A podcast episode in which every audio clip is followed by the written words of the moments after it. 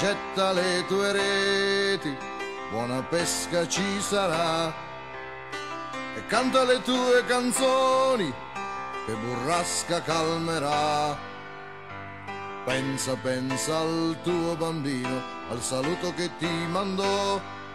E tua moglie sveglia di buon mattino, con Dio di te parlò, con Dio di te parlò.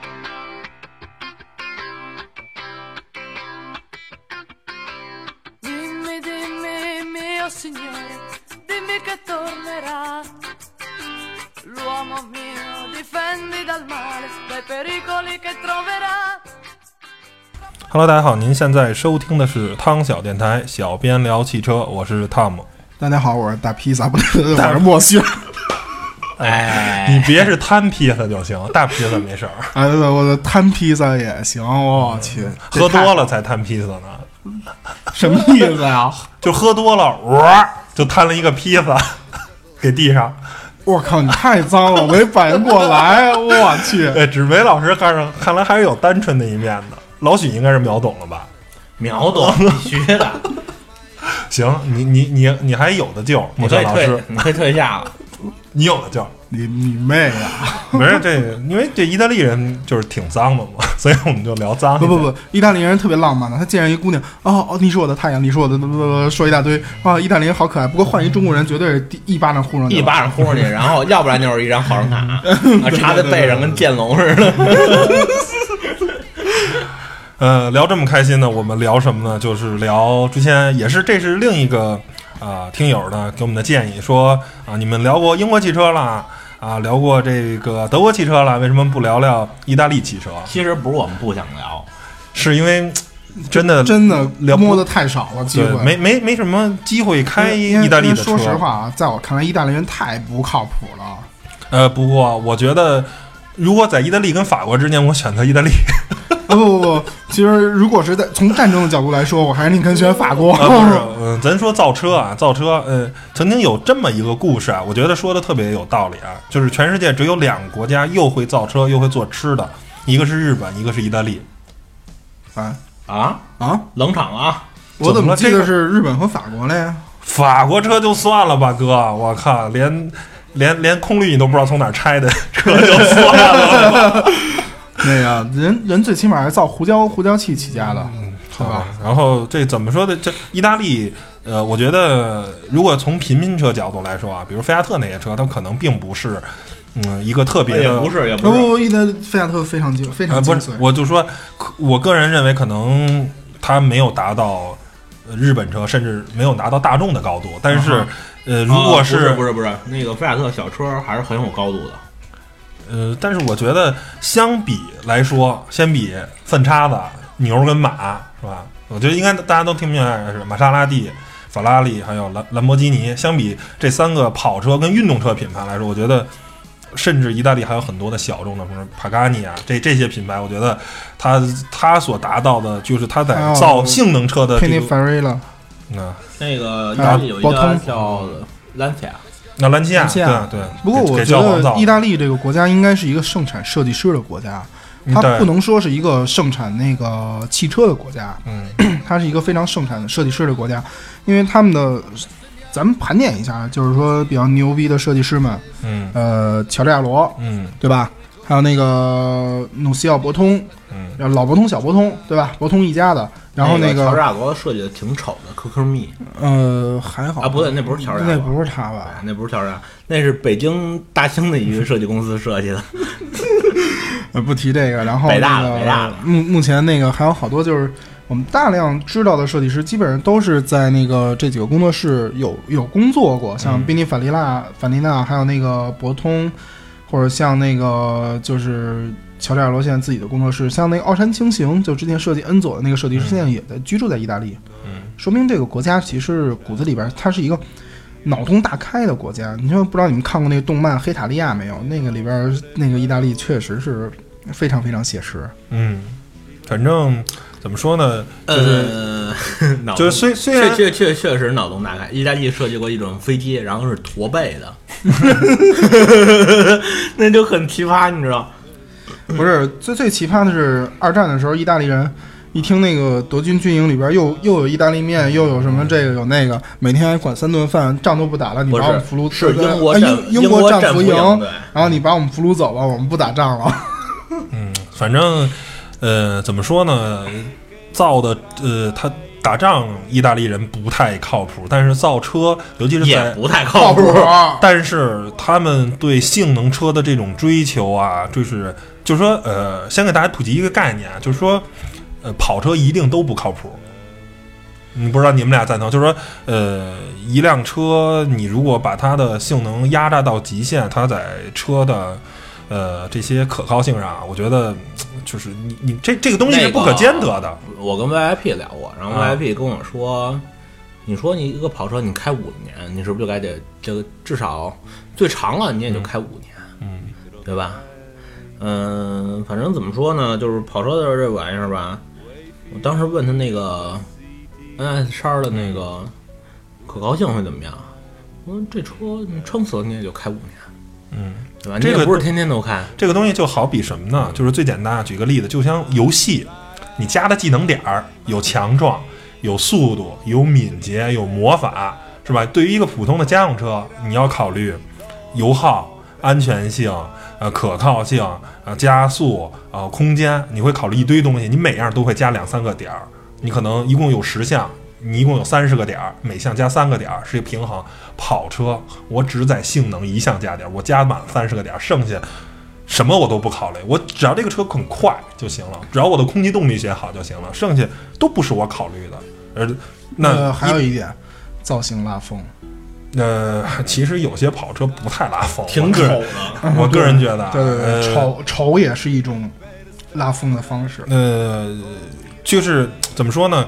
呃，尤其是现在现代新一代你要这么说，我就不跟你聊了。尤其是现在因为你太丑了嘛。这确实没法聊。你们俩要不先出去先打一架，决出个胜的来，再回来坐在这儿跟我说。呃，尤其现在继续台长继续。不是，就是说，现在世界三大超那个顶级的神级跑车，呃，也是意大利的，算是最最牛的跑车拉法拉利。我个人认为它真的不好看。这就是你加的技能点太多了，你把所有的技能点都加在性能上了，你你所有的东西都要考虑空气动力学，我考虑的我我的下压力，我考虑各种吹风洞，就我什么都不考虑，我就要这个车绝对的够快。后果是什么？就是我觉得还没还没速八好看呢。我觉得现在法拉利任何一款在售的车都比拉法拉利好看。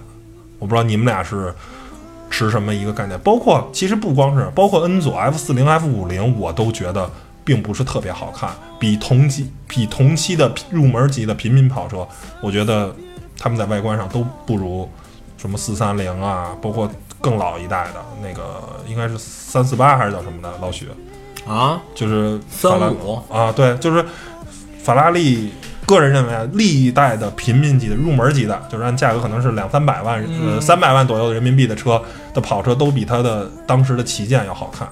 因为我可以对于性能来说，我没有那么多的执着，我可以哦考虑一些外观设计。我我觉得拉法还可以，还没说好看到这难看到让我反感的状态。我不反感它，我我我我觉得主主要是你人审美也有点问题。你妹！不是，那个当当然你不是审美最差，审美最差的是 是吧？呃，这不说了，不说，我们不不不去攻击别人啊。就是，那你觉得它有四五八好看吗？我非常简单，或者比 California，你觉得哪个好看？我觉得这仨都挺丑的。我操，那这这实话我觉得这仨都挺丑的。不是那我觉得最好看的就是恩佐，F 恩 F 五零佐怎么。会好看呢？恩佐，我觉得恩佐非常好看。行，你们俩先打着啊。我然后打着然后还有一个是什么呢？还有一个是二五零 GTO。我那你说的那个那太经典了，这个我们都知道好看。对呀、但是现在这个，但是拉法它实际上我觉得可能比加利福尼亚，我最起码看着最起码我觉得还挺顺眼的。哦，好吧，他们没没丑到爆，因为加利福尼亚我觉得加利福尼亚太难看吗？太平庸了，哦，好吧，好吧，太平庸了，它不像是一个法拉利能造得出来的东西。你像四五八，我还能觉得，哎，它还像一个法拉利造咱咱以后。要不然把他踢出去吧，他总跟咱们步调不一致哎。对你这个审美太奇葩了太奇葩了。不不不，那个步调不一致是为了咱们节目的精彩。好吧，好吧，好吧。那个，那你对牛呢？你对你你你对蓝蓝宝坚尼呢？呃，都长得一样，没啥区别。近几年，呃，对对，这个确实是，我觉得，呃他，他怎么换代造型没没突出变化？你这不过最经典的不大众搜了吗？不说了吗？人那个把那个方向盘那个小牛那标往下一接，就是一奥迪底下。呃，是这样啊，就是很呃，老许是开过老的牛跟马是吧？呃，啊最新的没开过那个没开过。然后墨轩是开过粪叉子的总裁是吧？开过一次。我这非常尴尬，我这些牛马粪叉子我都没开过，我但是我都进去坐过，然后拍过照片，摸过这些车。我记得非常清楚的，当我拍花看这个车的时候，我坐进驾驶室的时候，我摸这个方向盘，当我闭着眼睛的时候，我感觉我好像在摸一辆 Q 七，就它那个方向盘的手感跟 Q 七是一模一样，就那种。就是我不太能接受一个超级跑车方向盘，你你开过 Q 七吧？应该，嗯，呃，Q 七 Q 五就那种方向盘有点软，然后呢包着皮，而相对来说，像法拉利的那种使用的是碳纤维，一种非常硬，你知道吧？或者说是到了玛莎拉蒂，它用的是翻毛皮阿肯塔拉那种材料，嗯我觉得这个才是一个超级跑车应该用的，要不然你用翻毛皮，要不然你用碳纤维，而它 用的是那种光滑的呃牛皮还是什么皮，我咱们不知道，就是跟 Q 七摸起一一模一样，我靠，太太奥迪了。那个可能为了省钱啊好好在好在那个它里边那些八杆儿，嗯。那启动方式还保留着。嗯。其实我觉得那个说跑车，呃，我倒是对 KTM 比较有兴趣。是那个太小众了，啊，但是也也是，那都快算成 UTV 了，好好好好好，KTM 那个 Turbo 那个那个车特别好玩，特对那那个别特别好，卡丁车，但是呃，很直接，很直给。但是其实说我我们打算不不没法儿没没法跟你没聊法，儿愉快愉愉快的玩耍。我呃，其实呃，但是下马上下一代车就不会了，但是我觉得现在对兰博基尼我还有一丝的这种感动，是它还在坚持自然吸气。啊虽然那个法拉利已经全面的涡轮化了，呃，也不能全面吧，反正已经逐步吧，现在在搭载 3.9T 的发动机，呃，然后仍然仍然这个这个兰博基尼仍然坚持 V 八 V 十的保时捷不也完蛋了吗？嗯，保时捷也沦陷九九九幺幺，但是很，呃，在那集德国汽车咱们聊过啊，马上大众要装 2.5T 电子涡轮，然后能炸出600匹，然后会装在下一代的花坎上，不 不是下一代，就是呃研究好的话就会装在花坎跟 R 八上，等于说嗯这些超跑。嗯，我也赞同 YIP 的一个观点。他试完卡利福尼亚 T 的时候说，这辆车很快，但是我觉得缺少了法拉利的激情，它的发动机的声音不好听。我觉得买跑车，你真的在乎三点五秒跟三点九秒的加速吗？我我反正我完全不在乎。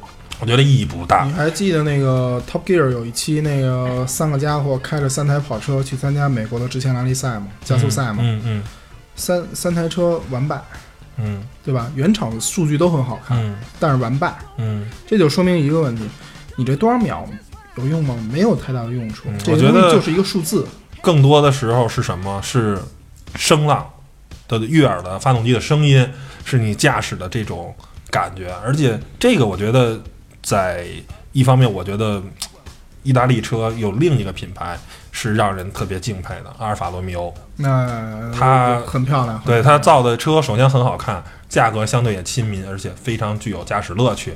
就是说，呃，超级跑车是每个人就是终极梦想，而且一直一辆跑车或者包括马自达 MX 五这种车，就是让很多人，我觉得你花很少，嗯、相对来说很少的价钱也能有驾驶乐趣。而，意大利车，它坚持的就是这样，它不会造一个让你开起来平庸的车。这我觉得是意大利人这点很让人敬佩吧。我不知道你们俩怎么着对评评论这件事儿。嗯，我觉得意大利人这一点确实很靠谱，而且他们那个那次我记得谁啊跟我说，他走在意大利街头，满街的那个菲亚特五百，嗯各种年代的各种各种那个菲很可爱亚特五百，各种各样的菲亚特五百，然后就看那个老头老太太。白头发老头老太太颤巍巍从那个一个特老的一个得有四五十年的一个菲亚特五百里边收拾特干净从里边走出来，我觉得拎着一堆东西，在小型车里头或者这种有文化的车里，你我觉得呃，甲壳虫跟菲亚特五百比起来，好像显得有点土，嗯是吗？菲亚特五百非常有设计，可以跟 Mini 吧，我觉得这两个车同台是同台而论，对，就是就是就是就是现在这五百卖的太贵了。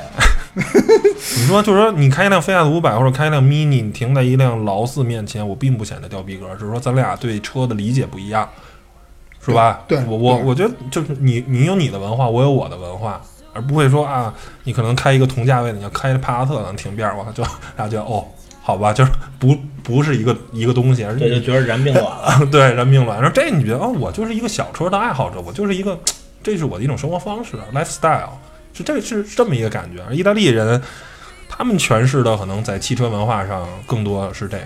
然后还有一个就是粪叉子，嗯，我是在所有的呃综合品牌考虑啊，嗯，可能在某些我喜欢某些车型，就是首先，嗯，这个玛莎拉蒂的它的全系的车都很好看，非常有设计感，没有特别丑的，就是这个呃特别就是比较丑的是那个 Ghibli 那个前脸眼睛太小了。嗯，但是这整体造型吧，而因为因为因为玛莎拉蒂不生产超级跑车，它只生产性能车，它并没有把所有的点儿都加在性能上，而法拉利就有拉法拉利这样的车出现了，而它都是甭管是四门车啊还是两门的车啊，造型都很好好看，而且更重要的是它的发动机的声浪，它是呃，我记得是让哪个乐队啊，柏林乐队还是什么去帮他们调过发动机的声浪，让保证其实跟那个当初那 F Type 是有异曲同之效的。我去我去调发动机的声浪，去让你，你甚至在我这车里不用开音响，嗯，你你尾排发出的声音就是这个世界最美妙的音乐，对。就是最好听的声音。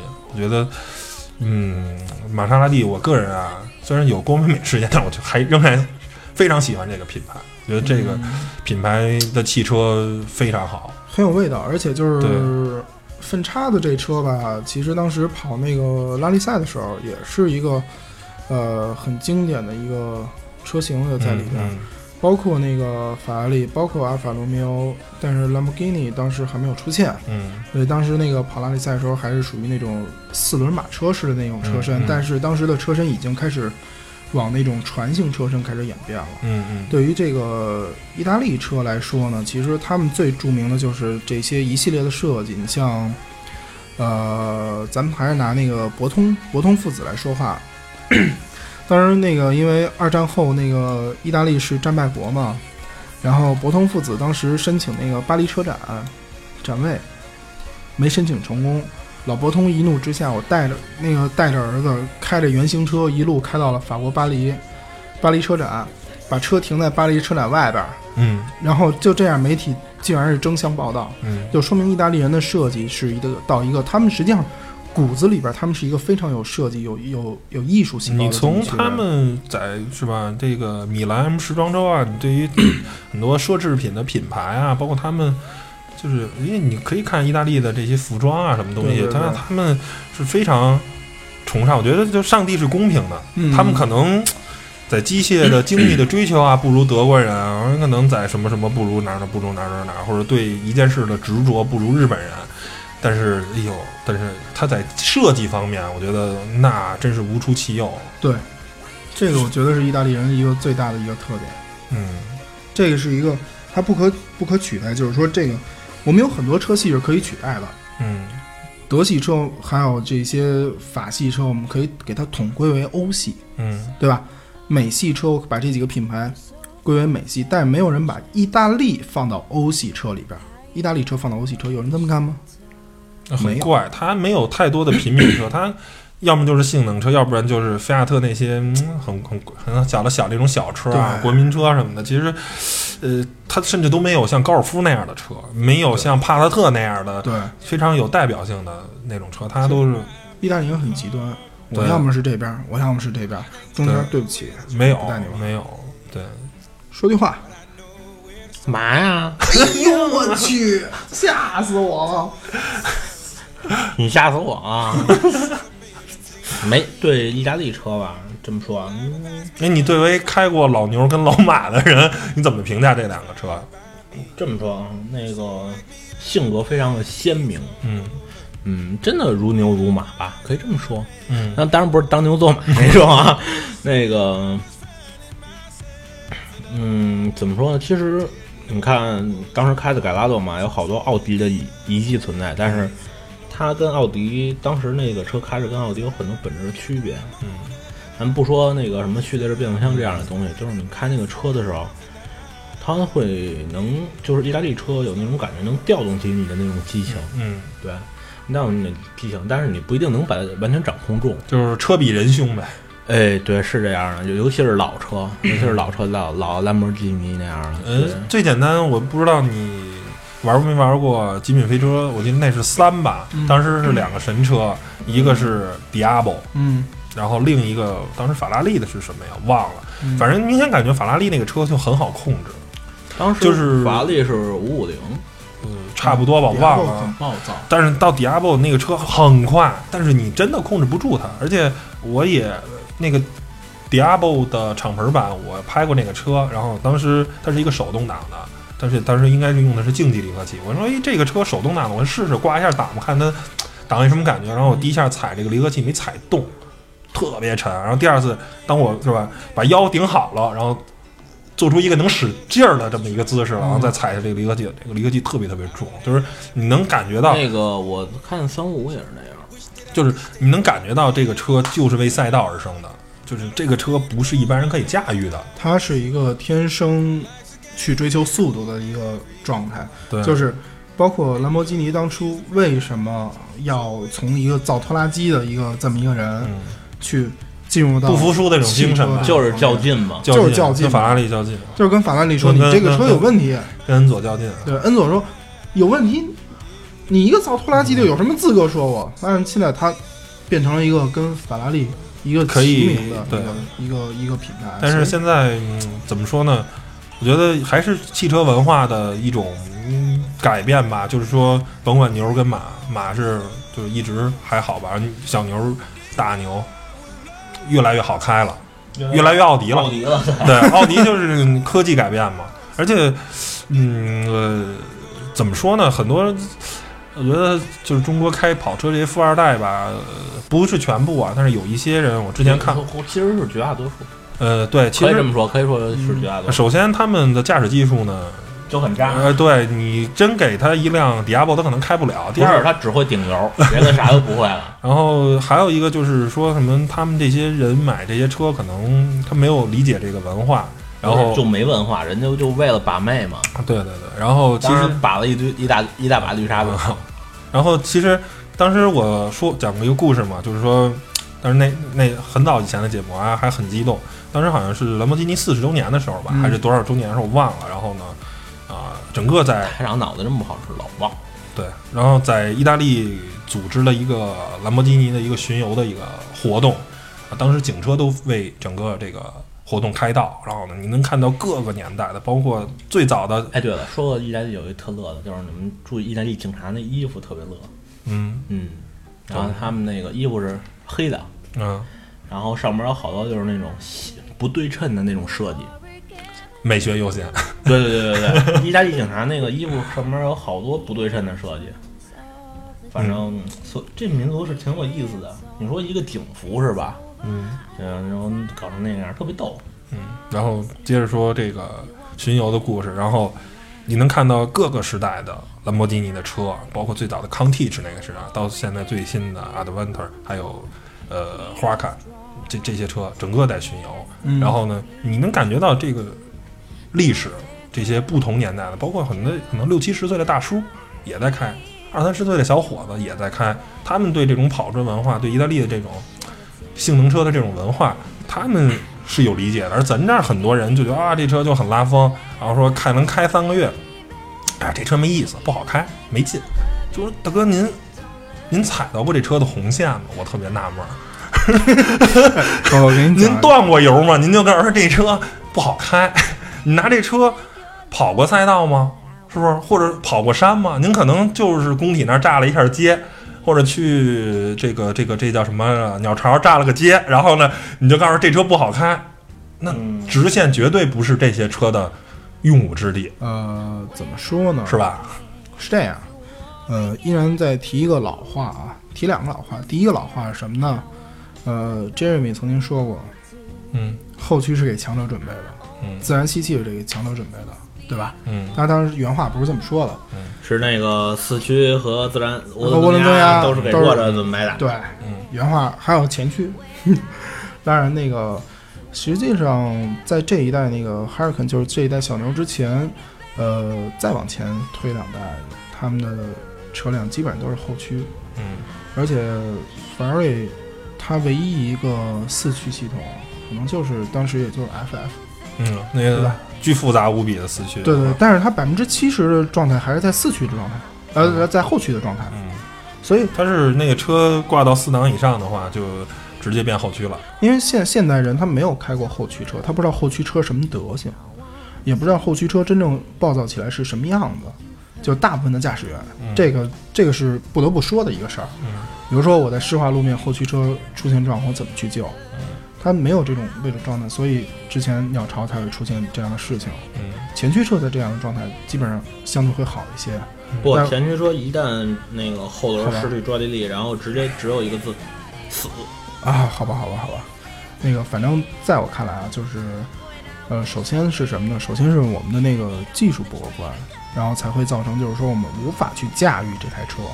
真正要用到驾驭这个词，我想就是真真正正是面对 Ferrari、面对 Lamborghini、面对这个那个真正这些意大利的精髓，嗯，才可以用得上驾驭嗯。像我现在我们碰到这些车，呃，驾驶，只是驾驶，只是驾驶。嗯像那个菲亚特五百，那是一个很有意思的车，特别好玩儿。看着这车觉得特特萌特 Q，嗯，但是你开起来之后发现，哎，这车也挺有意思的。它不是那种并不并不会让你开着很平，就是平庸啊，对很无聊的这么一个车。对对对，就是卖太贵了。就是太贵了，嗯这个没办法。阿尔法罗密欧嗯是真漂亮，在北京能看见，但是很少，基本上挂黑牌儿。嗯，你那阿尔法罗密欧走在街上，你说你看着这个车，新的那个四 C 啊，除了那个灯啊，那个密集恐惧症哎，患者也蜘蛛灯那受蜘蛛灯嗯我觉得还好，那个就真的我个人除了那个以外，剩下我觉得，嗯，太漂亮了。那个 Spider 那个不是蜘蛛灯，那个可以搞一下。那个车，嗯，特别轻量化，非常简单。然后但是里边儿就是，说实话，那个那个车可能我不会买，但是就如果进进口以后，可能我会弄弄个什么车模啊什么之类的。你们俩印象最深的那个电影里边出现意大利车是哪个电影？我你知道我是什么？是嗯 Rush。嗯 Rush 里边 Niki Lauda 跟那个他老婆第一次会面的时候，第一次就是碰到，然后那个他老婆载着他。Niki Lauda，Niki Lauda 说：“啊，你这个车这个地方、这个地方、这个地方、这个地方有问题。”然后他老他老当然还不是他老婆吧，就那个，然后就说：“呃，我这个车刚刚保养完，人家说是所有状况都很好。尼克劳告诉我，你的车已经通过我的腰把这些所有的问题都告诉我了。然后后来镜头一转，这辆车是一台阿尔法罗密欧。哦，记着那个长得有点像，其实就有点像二零零二那个车是吧？对这外观有点像宝马的二零零二的那个。对，非常像，非常像。然后最后，我觉得还有一个品牌应该提一下，就是帕加尼。我觉得这个 特别，我觉得他是一个特别聪明的啊，就是说意大利人能这么聪明，我没有想到。就是说，你造一辆超级跑车，嗯。其实重要的就是三件事儿：嗯。第一个，外观的空气动力学；嗯。第二个，底盘；嗯。第三个，发动机。嗯。然后外观就不用说了，空气动力学，意大利人在这方面绝对没问题。底盘儿也是对于意大利人并不难，但是对于发动机来说可能很难。但是意大利非常聪明的，我用 AMG 的发动机，我用 这个我我邻国这个全世界最会造发动机的品牌之一，用我用奔驰的发动机，我觉得这个然后就造出了这个帕加尼的，虽然觉得它的宗的风之子啊有点儿有点坑吧，出出的特别版太多了，就不断的不断的什么宗的 F、就是宗的来回 C 来回 Q、宗的来回宗的炒那个 C Q 的敞篷版，嗯各种各种版本。这听着跟路虎似的。嗯，对，呃，最像吉吉普普、牧马人，呃各种特别版。然后那个车我也进去过，然后呢，你能看到特别精致的各种的小按钮，然后方面盘上一堆仪表，我觉得，然后而且那个车就是赛车，我觉得就是以单以外观来说啊，我觉得帕加尼的车都太像，都太赛车了。这么说，我我开车我最受不了的就是椅子硬，那那对不起，那个车毫无舒适性可言，而且和和没有支撑，嗯我最受不了这这样。但是这事儿本来就特别矛盾。呃，我坐帕加尼的时候，我就操这车白给我，我就给它卖了。而且那个车的乘坐空间是小的可怕。我进去了，然后我是爬着出来的，你正常的姿势出不来的。我那个那个那个昨昨儿过生日那就出不来了，然后你也出不来，你也出不来。啊，好吧，然后那个看来我说对了，耶、嗯，然后还有一个就是他那个车的我忘了是哪儿啊，应该是应该是发动机盖儿还是什么，用的是皮带来固定的。嗯，对啊，我觉得对对就对对对，就特别的怎么说呢，优雅或者是什么？固执，对，其实它可以用机械机关的，，对，但是这没有意大利人骨子里的那种固执。因为其实他最最早的很多的赛车的发动机盖儿就是用皮带固定的。呃，其实是 GT 这种车型，不是最开始嗯从意大利语里边出来的 Grand Touring，、对吧？伟大的旅行，伟大旅行，他们那个最开始像那个马玛莎拉蒂的那个 GT，还有嗯法拉利的二五零 GT，甚至是再更老一些的，他们的这些东西都是拿皮带去固定的，嗯。就是甚至包括他们的后备箱盖也是拿皮带固定的，嗯。慢慢慢慢才发展到机械结构。嗯。啊、但是总体来说呢，是因为意大利意大意大利人他们非常非常奇怪啊，他们骨子里边认为，哎，我这个东西就是好，我就要把它放进去。嗯。他们经常会有这种想法，所以就是，呃，小母亲那次去意大利的时候，她在马路上那个巴乔，那会儿巴乔还踢球嘛，巴乔赢球了，意大利人全都拉门下车，然后在在那个红绿灯也不管了，在马路当间大大声欢呼巴乔巴乔，我这是一种什么样的民族啊？嗯，就是真的是充满了激情。很疯狂，很疯狂。意大利人对于意大利人，就是拿我拿咖啡举个例子，意大利人最最有意思是，你到意大利喝咖啡，你跟他们说我想要一个纸杯把咖啡带走，意大利人那个 bartender 会微笑着跟你用各种各样优美的语言告诉你，我们不会把咖啡让你带走的，因为喝掉一杯咖啡只需要二十五秒的时间。嗯，然后他就给你打了一杯 espresso，让你站在那儿喝完。说那个大卫就是个雕塑没没法接受像星巴克那种文化，因为星巴克在意大利，星巴克是是唯一一个在全球啊，星巴克是唯一一个没有没有市场的地方，就是意大利。我觉得他们，呃，确实很懒啊，然后呃就是想着踢球、吃饭、喝咖啡，然后女孩儿，这是他满满脑子想的就这些。而且看过法拉利工厂的那个。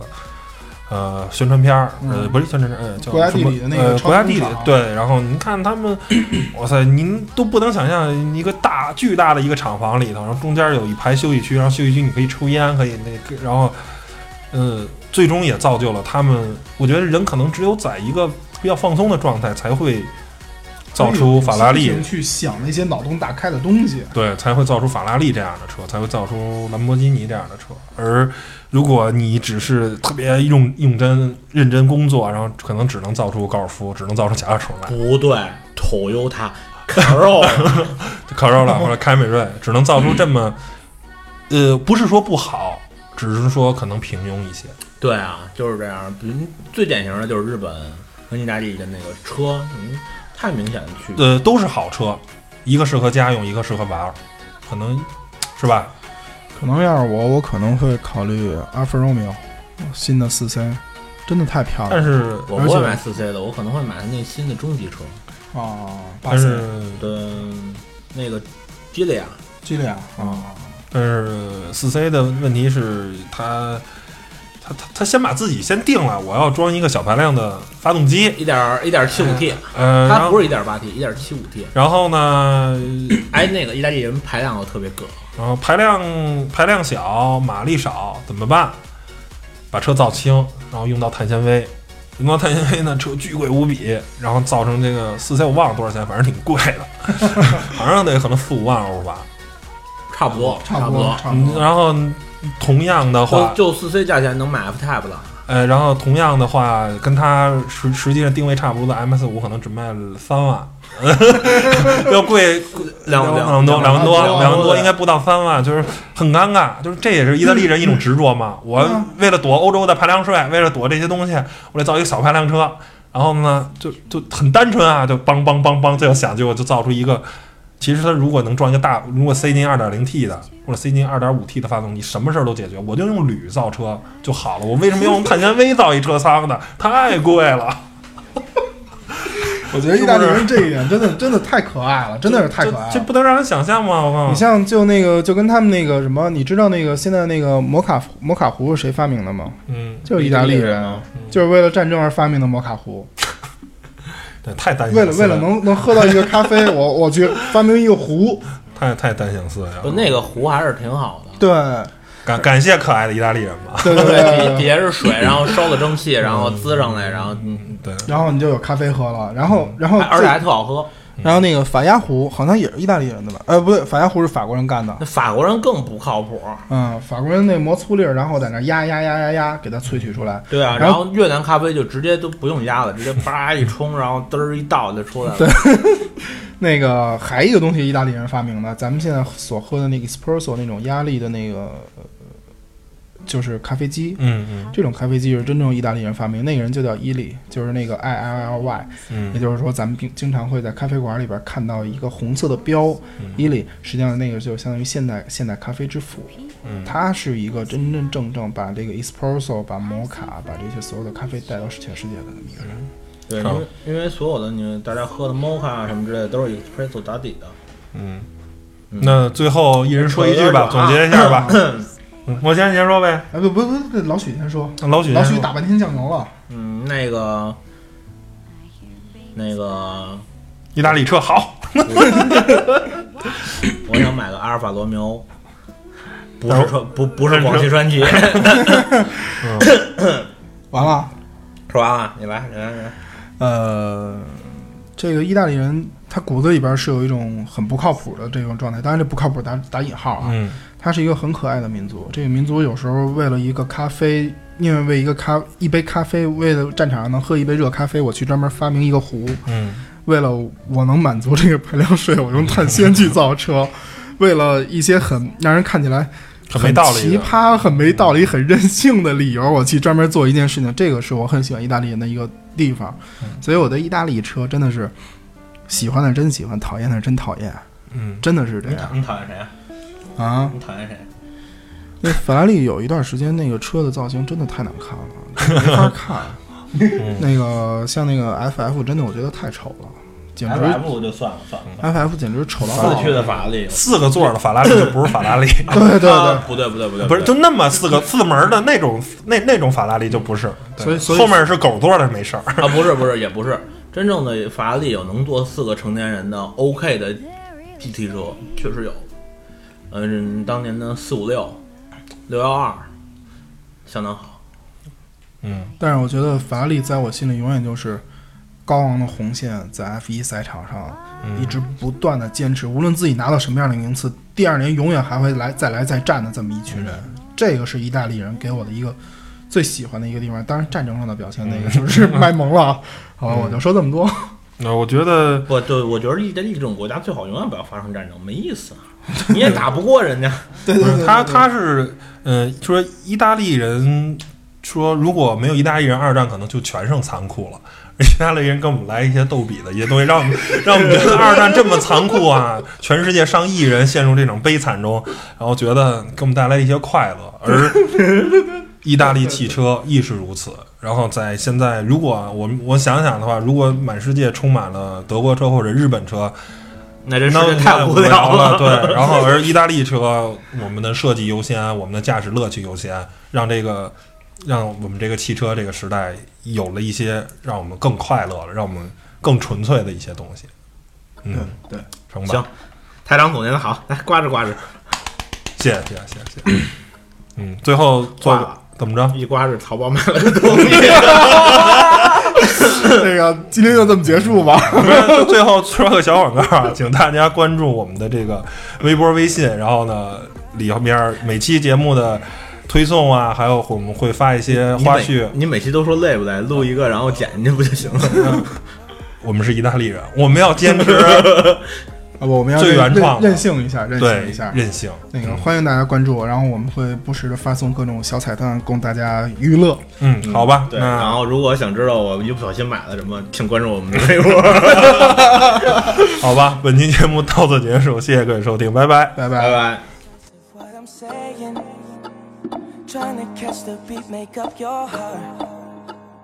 Don't know if you're happy or complaining. Don't want for us to win, where do I start? First, you wanna go to the left, then you wanna turn right. Wanna argue all day, making love all night. First, you're up, then you're down, and in between. Oh, I really wanna know, what do you mean?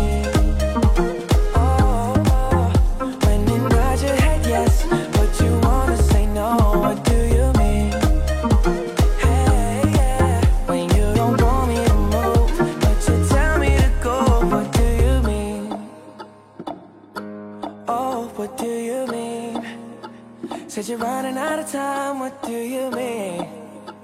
Oh, oh, oh, what do you mean? Better make up your mind. What do you mean? You're overprotective when I'm leaving. Trying to compromise, but I can't win. You wanna make a point, but you keep preaching. You had me from the start, won't let this end.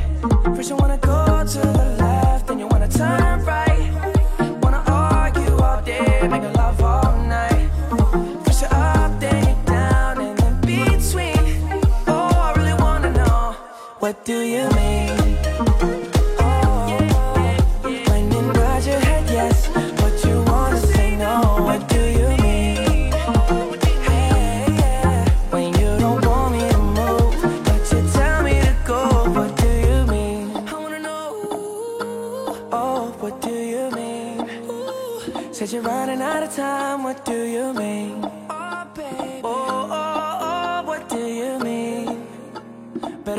Your mind. What do you mean?